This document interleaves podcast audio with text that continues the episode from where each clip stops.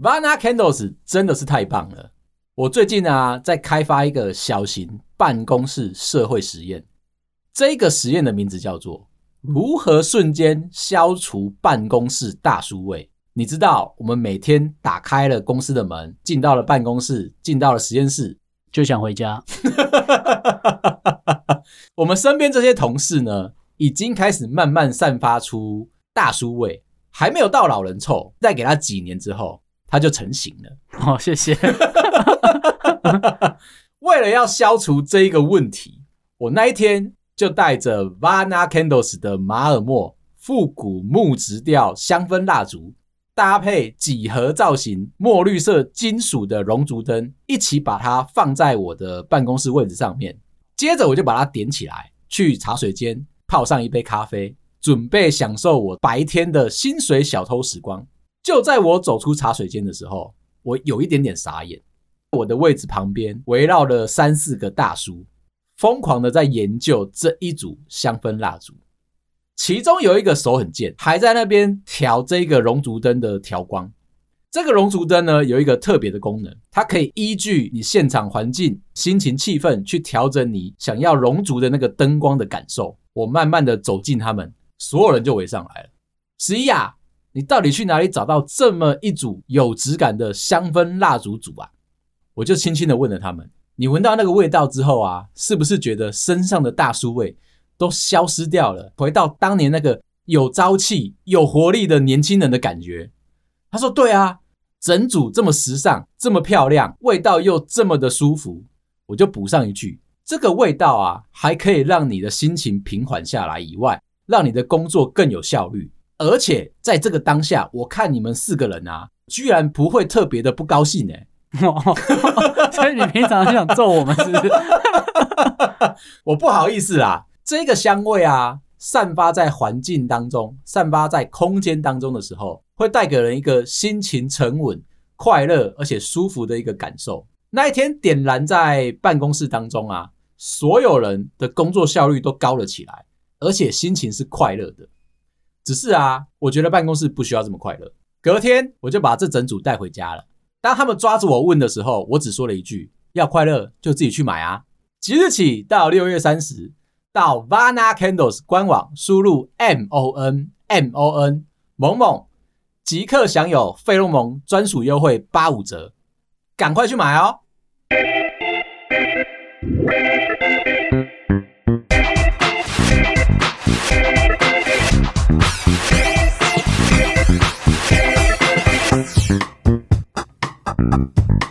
欢迎收听《费洛蒙》，我是十一，我是美心。昨天我听到一个很有趣、稍微有一点半信半疑、觉得有一点怪力乱神的小故事。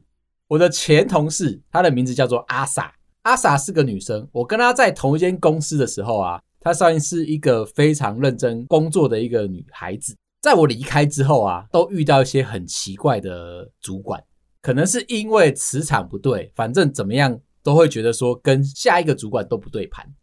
阿萨昨天就跟我说，他为了这件事情，他去找了济公师傅。本人吗？本仙吗？你知道为什么会有这个契机可以找到济公师傅吗？在我离职之后啊，遇到了第一个新主管，有点像我们家老头一样啊，做什么事情呢都会争功诿过。你不管再怎么样处理他交办的事情，永远都处理不好，会有非常多的意见。而且这个主管啊。总是不知道上头到底要什么，所以他会开出一大堆事情要逼你要把它完成。哦，他用猜的嘛，总是用猜的，而且他会跟你说：“我们身为底下的员工，最重要的是向上管理，我们要去猜老板要什么。”那当然，阿 Sa 就会问说：“啊，如果猜错怎么办？再猜啊！” 可以这么调皮是不是？你不管怎么样，你就是猜，就会做了一大堆有的没有的工作出来。比如说，大老板想要一份文件，可是他没有详述说他希望的内容是什么。阿 Sa 的这个新主管呢，就会交代底下所有部门的人啊，每个人都交出一份来，不可以抄别人的哦，大家的样式都不可以一样。最后他手上可能会有七八份，他自己在那边选说，嗯，我猜或者我老板可能会喜欢这个排版，然后送上去再被打枪，接着再骂大家说，啊，你们怎么都没办法把事情做好？阿 Sa 觉得说上班。整个气氛很糟。经由了朋友的指点，介绍了他去找济公师傅。济公师傅很厉害哦。等下，你是说的是神像，还是说是一个人？是一个鸡童。济公师傅会上他的鸡身，然后下凡来指点迷津。哦，OK。但是有一个小缺点，济公师傅所需要的资讯必须要是中文的。合理啊，合理啊。当你去问事情的时候，必须要先确保一件事情，知道你的同事的中文名字。哦，这在科技业不简单哎，非常的困难。因为像我现在可能也不知道你的本名叫什么，对吧？你看，嗯、我们就是这么的陌生嘛。对啊，因为我们上班是好同事嘛。阿 sa 在跟我聊这件事情的时候啊，我觉得很慌张。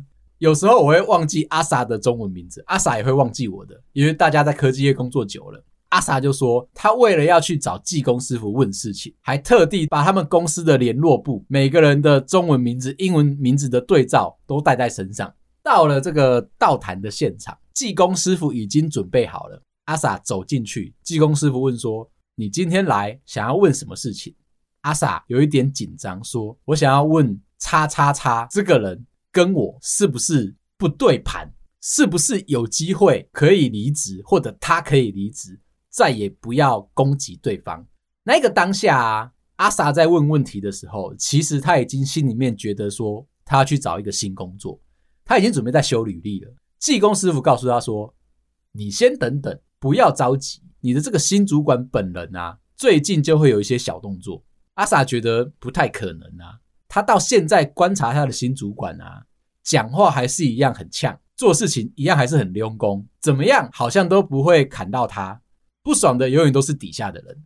阿 sa 就追问济公师傅：“师傅啊，如果我现在换去新工作的话，会不会比较顺遂一点？”师傅说：“真的要忍忍，不要这么着急哦。”阿 sa 就带着这个心情回到家了。但是他还是疯狂的在面试。隔了一个礼拜，阿 sa 开始找工作，而且顺利的找了几间工作，都有丢出来 offer 了。心里面还是很忐忑，就又跑去找了济公师傅一次。济公师傅又看到阿 sa 来了。如果是你，你给我来啊！到底是要怎样？又是你，你又来了，你到底想要怎么样？阿 sa 说他还是放心不下，他不确定济公师傅说的是不是真的。济公师傅心情不是很好啊，哎，你三番两次来质疑我，这样不太对吧？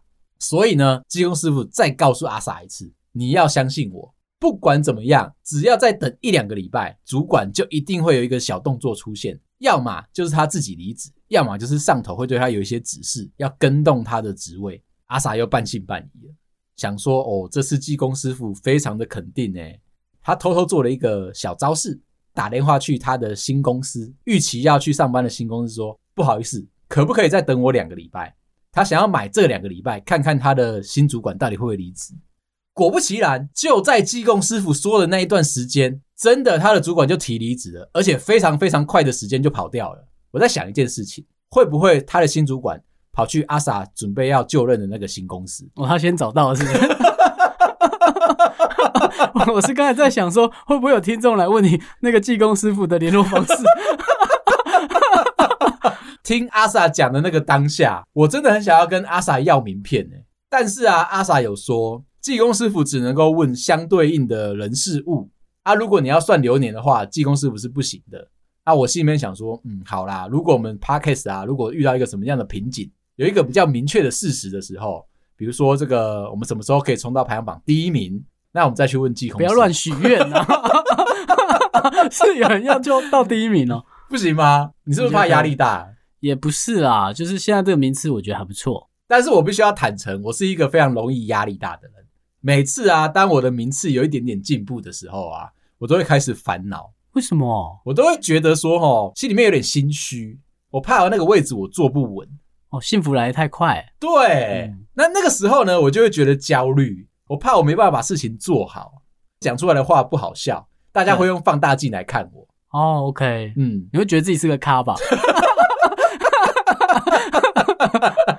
有，毕竟啊，当你已经站在排行榜上面了，你就是要发社会道义这样。社会道义也是一定要有，不然的话，你怎么对得起你在这个位置的一个身份？阿 sa 接着继续告诉我，他因为这样子觉得说这个技工师傅很厉害，开始就相信了起来。接下来，上头的老板又帮阿 sa 找了一个新的主管，这一次就有一点奇怪喽。空降的那个概念存在，阿 sa 其实会觉得有点紧张，哎，想说会不会是挟怨报复啊，或者是大老板觉得说这个部门需要整顿，找来了这个空降的新主管呢，是个大话精，很喜欢在那边胡说八道，有点像我们家 W 哥啊，只要给他十分的素材，他就可以变出六十分的料理出来。你给他六十分的素材的话，我跟你讲，他可以突破天际。那我可以先给他六千万吗？还在讲六千万吗？你觉得他可以帮你操盘到六亿是不是？对啊，他应该算是一个蛮会画虎烂的一个人。阿 sa 本身是一个脚踏实地、喜欢工作而且苦干实干的一个好青年。遇到这种老板的时候，他都会觉得说有一点慌张。除了不知道这个老板喜欢的工作模式以外啊，最怕的就是工作量又会变得非常的多。这一天，阿 sa 觉得说心里面有一点感触，他就又跑去找了技工师傅。一进门，技工师傅就问阿 sa 说：“又是你，是不是跟那个要干掉谁？你跟我说，我来处理他。听起来好像黑社会诶。技工师傅的意思是这样，不用担心，这一次新主管啊，比上一个更好处理。”阿 sa 有点惊讶，怎么会？师傅说：“我老早就有准备了，这个新主管啊，预期。”待不到三个月，那阿 sa 心里面有点迟疑嘛，就问技工师傅说：“你确定吗？”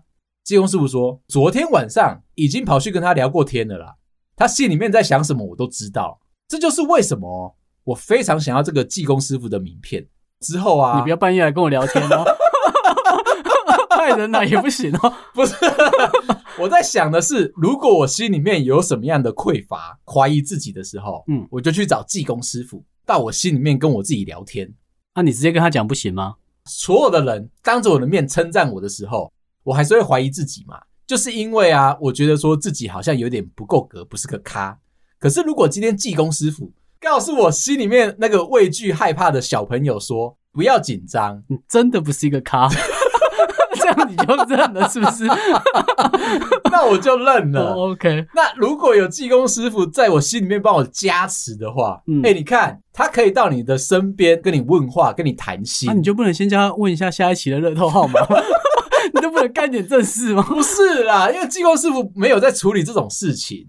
你要问的方式比较简单一点。请问技工师傅啊，我这一两年有没有机会啊，让我的存款翻倍又翻倍？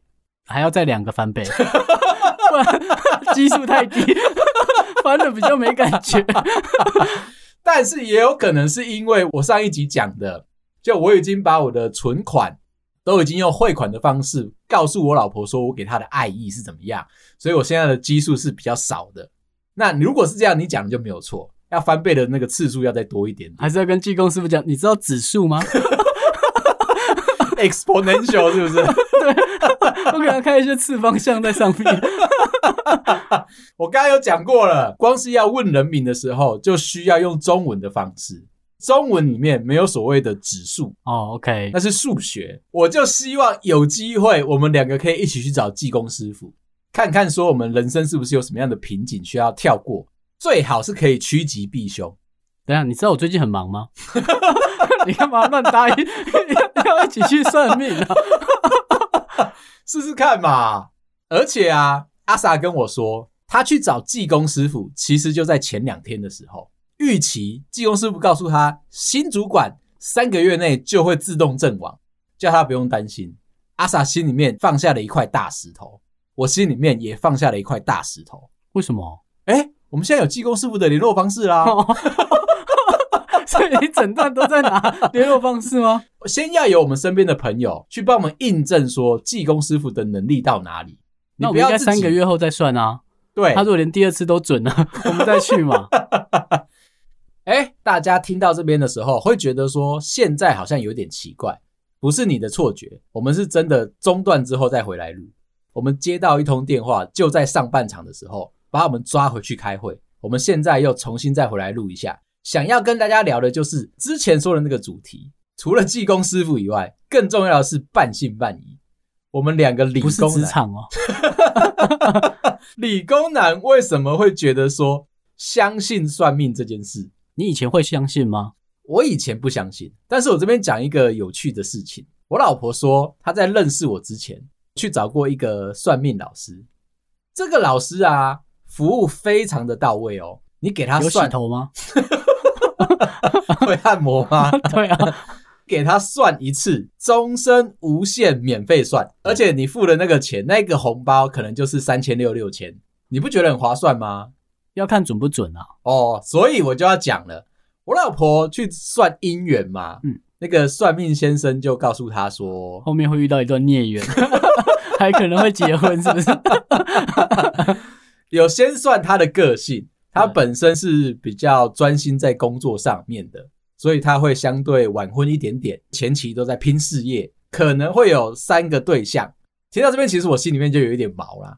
对，还好不是我去算，不然的话，如果被算出来说我有多少对象的话，哇，那 那上面是说六十七个，真正会成的可能是三个，那也没关系。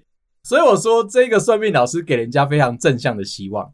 就算我老婆说她可能会有三个对象。先不讲这三个对象的条件是不是应该要怎么样去选择，这三个对象不管你挑哪一个，你都会遇到一个状况，你的婆婆都会非常的强势。为什么我现在才知道，我老婆跟我妈两个人的相处很融洽哦？像我跟我妈是水火不容嘛，只要见面就会吵架，我老婆反而可以跟我妈好好的沟通。她认命了，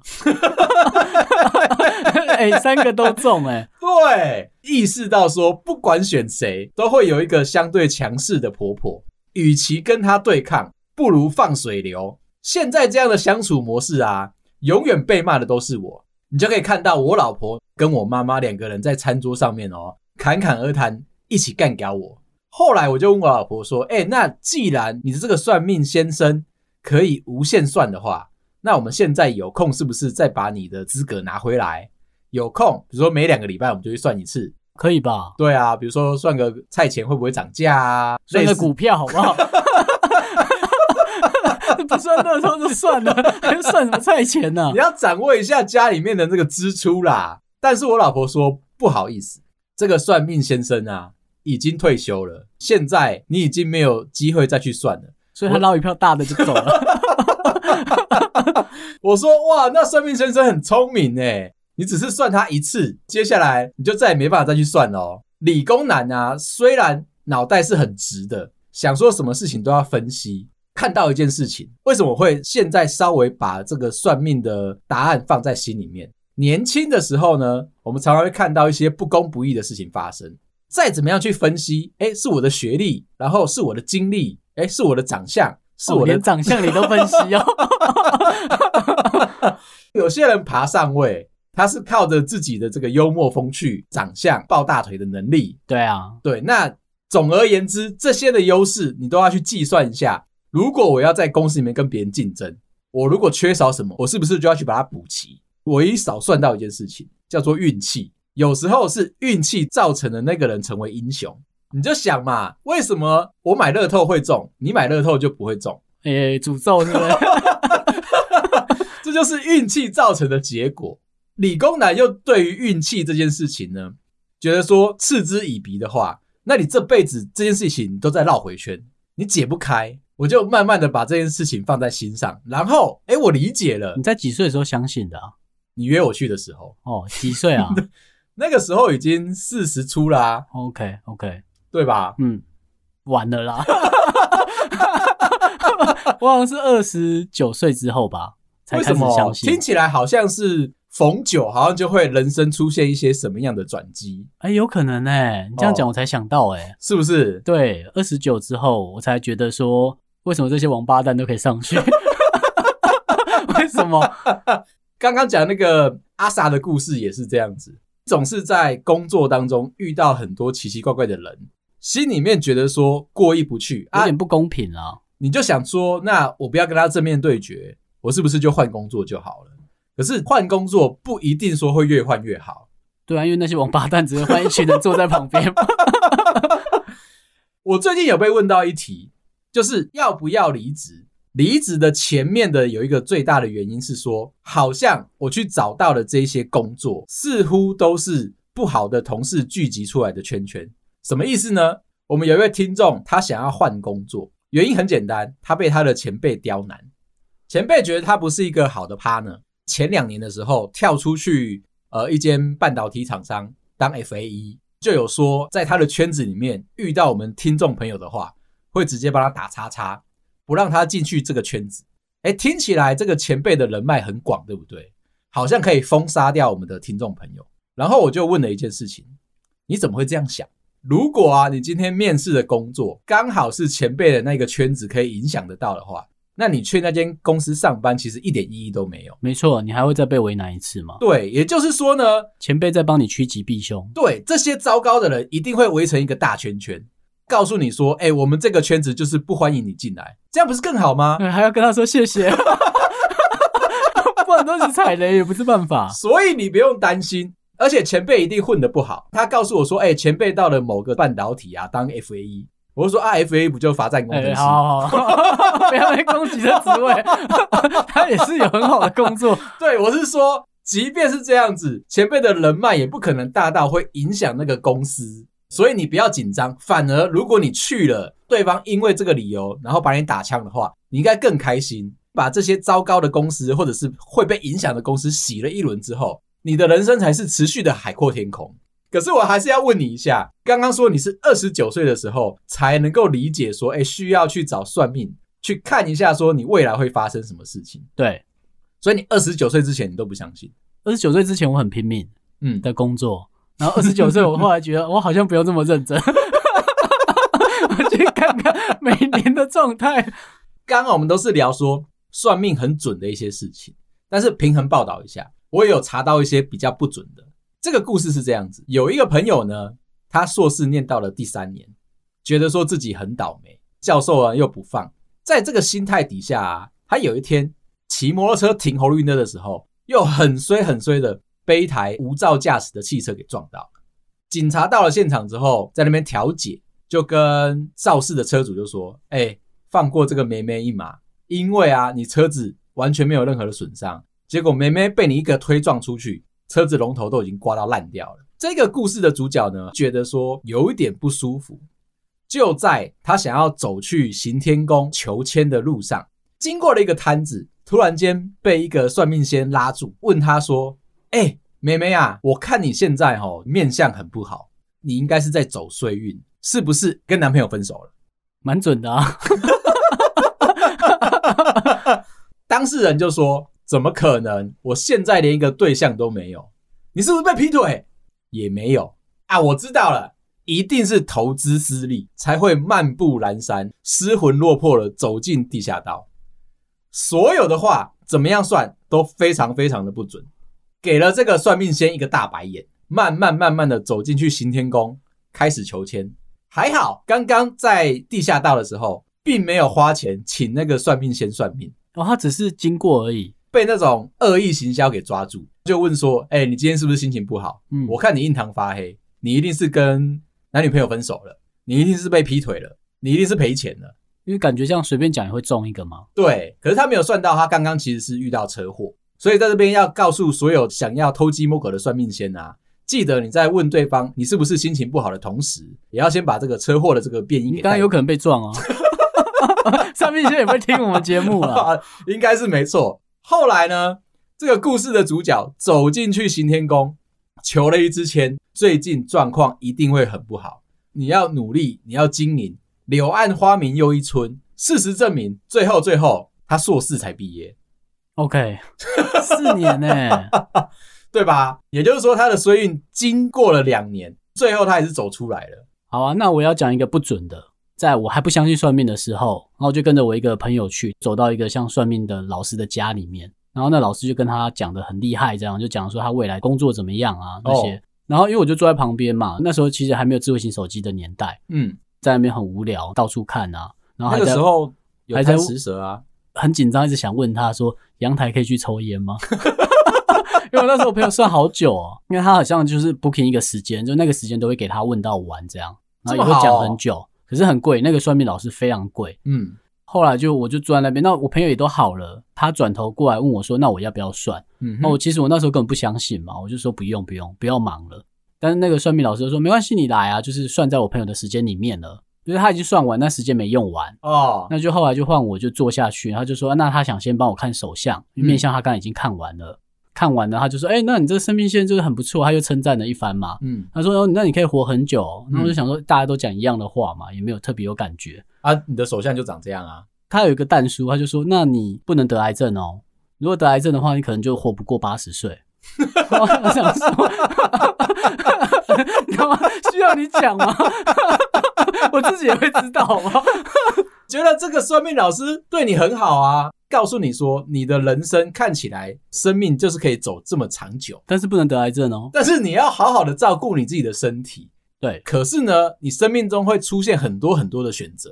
如果你选择错误的话，就有可能导致命运的流向向不同的地方给前进。那你那天如果过得很苦，你会喝可乐吗？会，对吗？不是，我是要告诉你说，算命老师是关心你，而且我刚刚看你的手相。真的那一条生命线很长很深诶，是不是很值得称赞？到底谁要称赞那条线呢？不是我要，我必须要说，所有的人只要看到你的手相，都一定会称赞你 长得很帅，是吗？谢谢你们，就是因为大家看到了你的手相，一定要先讲这一句话。嗯，哎，你的生命线很长很深诶，不能得癌症哦。同步的，我们就会跟那个算命老师一样，他会关心你。哎、欸，对，既然你都可以活大概一百二十岁，那你就一定要好好保养自己的身体。可是其实我没有想活那么久、欸，哎，谁理你？我怕我没赚那么多。那个是你的命啊，嗯，你要好好照顾自己。好，那我再讲一个我比较小的时候，然后听到我阿姨在讲她好朋友去算命的故事。她的好朋友两个女生，然后就去南部算命。那、哦、因为我们都在宜兰嘛，所以她跑过去南部，我们觉得为了算命特别去有点太远了。哎、欸，跑过半个台湾，哎，真的跑很远吗？而且还是逆时钟的方向跑。不要，不要逼我乱讲话。他们就两个女生去算，因为他们那时候就是还是相对年轻嘛，就是还不到三十岁的两个女生，啊，也都开始工作了。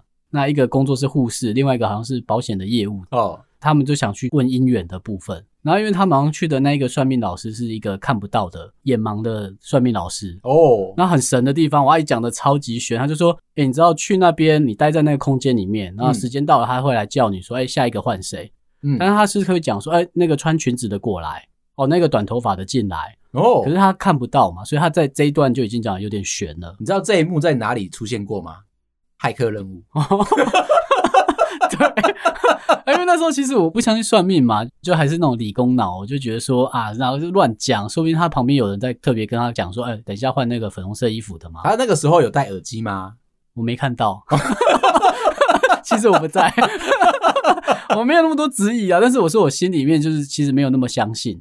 我阿姨就说：“哎，他们两个朋友就坐在那边，那当天就没被叫到，因为他不是排队制，他就是他心情好叫到就会让你进去，但他都叫得准哦。哦，那我想说，其实如果在那边等了很多天，我可能也会自己举手。第一天没有，他们就还找了饭店住在那边一个晚上，这么辛苦，再去排队。没错，就很奇怪的逻辑嘛，因为他们就可能就觉得现场人很多。那如果一个月都没叫到啊，就继续排啊，总有一天你会穿到他说的样子。” 反正就是那两个女生隔天就被叫到了，护、嗯、士就进去的时候，他就跟他讲说：“哦，那你未来就是嫁给医生，但他有个但书，就是那个医生是有一些缺陷的。”嗯，呃，好吧，反正就嫁给医生也不错了嘛。三四年后你就会结婚这样。嗯，结束要换他那一个朋友，那个保险业务的朋友去。对，然后那个保险业务的朋友坐下来之后，他就跟他讲说：“哦，你比较厉害，你以后就是一人之下，万人之上，比医生还厉害。”听到这时候，我就觉得奇怪，为什么你算姻缘，然后会讲到这种很细节的事情？后来他们两个就各自都回到宜兰了嘛。哦、那他们两个也也在那个时间点都结婚了。嗯，最后就是护士就顺利嫁给了医生，外面认识的朋友去相亲嘛。嗯，他也陪着去。你也知道，这种情况下面通常都是陪着去那个才会有相亲到。哦，这个是一定要的。对，如果你以后要去歌唱节目，记得找我。嫁给那医生，那医生的确有一些就是先天性的缺陷在他身体上面。你现在舍得你一个人出道就对了，可以吧？我当经纪人是不是？我原来在在意这个。嫁给那医生，那医生真的身体上面有一些缺陷哦，对，那也被讲中了。他的那个保险业务的朋友嫁给了一个二代，隔没多久，那二代就接管了公司嘛，嗯，他也顺利的在里面工作，嗯、所以他真的是一人之下万人之上，就是一个万人级的公司嘛。我一直在思考一件事情，这些条件底下，包含我老婆算出来的啊，嗯、都没有工程师这个角色。对啊，他们是不是？易经里面是没有特别提到、啊。可以再补一篇啊！拜托一下好不好？请帮我们把职业放上去，谢谢。有这个职业哦，这样难道你都不会想去找那个算命老师算算看吗？不会，就算是现在，我会比较相信算命，我都觉得太怪异乱神。可是我们已经先约好济公师傅了，你知道吗？我是陪你去，我是他节目没东西聊，你知道吗？哎，而且这个是真的很有趣的一个话题。一般来说，男生都不太可能会去算命嘛。可我觉得听听看也不会怎样啊，做了决定也不会因为他的改变啊。我会耶，你会哦？我最不会啊！我最近很容易怀疑自己，觉得说，哎，如果有人可以指引我方向的话，这是一个不错的选择啊。可是你看，像刚刚那个故事，就是他说你未来的命就会这样，嗯，你根本不用特别努力，你就会走到那边啊。不是，不是，不是，不是，他有说啊，你要努力，不要让自己得癌症。不然那是不准的啦，到底有没有在听呢、啊？你有事是不是？所以我才说我们要去找准的。如果准的可以给我们一些希望的话，那至少我们就不会在人生的路上这么的孤零零嘛。对，最后最后再来补充一个看起来有一点不准的一个故事。我们刚刚讲在行天宫地下道前面就有那种会拉人家去算命的小摊子嘛。这个故事呢也是同样一个状况，他是一个高中生男生。他其实充满了升学跟感情的困扰。走着走着呢，经过了一个算命的小摊，瞄了一下这个算命摊一眼，就被这个算命先生抓过来。笑脸呢，你最近是不是有一点不顺？你知道，大家起手式都这样子。这个时候，我们再次重申一下，记得要把出车祸哦这个变音给它加进去，不然的话，你可能就拉不到你的客户。这个故事里面的主角呢，被算命师的这个话给吸引了，因为他成绩呀跟爱情两头烧，马上就对号入座，坐了下来。那个算命师也是跟你一样哦，请他把手伸出来看一下手相。你看起手势是不是都一样？嘴巴念念有词，手会在指节在那边那边点点点算算算嘛。算命老师就说了，你最近运不好，可能会面临到大劫，心里面很害怕哎、欸、哎，学业压力。大到一个说，我考试会落榜的话，那我是不是就落榜了？接受他嘛，命运嘛，就要去重考了。主角呢，听到这边之后，觉得说被算命老师算中了，没想到你这么准。算命老师又追问了，你是不是有喜欢的女生？对，没错，而且我们两个常常吵架。哦，已经被算命老师完全抓住了哦，听起来大鱼已经上钩了。老师顿了下来。手上呢，在那边比了两下，意思是说，如果你要接下去问的话，加钱是吗？对，要给钱。刚刚那个整个开头都还是免费的情况，主角就说：“可是我是学生哎、欸，啊，你现在跟我要钱，我身上没什么钱啊。”算命老师看到大鱼上钩了吗？没关系，看在你是学生的份上，我们后面有小额信贷，学生证拿出来可以算你便宜一点。就在那边东掏西掏，东掏西掏，掏出了五十块，这笔钱很大哦。算命先生看到之后，眉头一皱，就不能再多一点吗？这很难啊，什么对话了？努力了一下，最后说好啦，最多就只能给你一百块，不然的话我就没有钱可以搭车回家。那我现在要来算说，你觉得我未来可不可以考上大学？算命先生说好啦，既然你这么有诚意。看在今天我们有缘的份上，我就努力的帮你算一下，可以？你觉得可以考上大学？可是你要多努力哦，蛮精准的，蛮精准的。接着又问最后一个问题，那研究所嘞？算命师傅呢就在那边掐指一算，算算算，哎，慢慢的答案出来了，不用担心，一定考得上研究所，轻轻松松就可以到台湾最高学府。当事人听到之后，心里面非常满足，就回去了。为什么我会说这个故事不准呢？因为最后啊，重考了两次，而且是大学两次，研究所也两次。OK，啊，最后都没上吗？对啊。好了，今天聊到这啊。如果你喜欢我的话，麻烦到各大收听平台帮我们五星点赞、订阅、留言、加分享，感谢大家，拜拜。拜。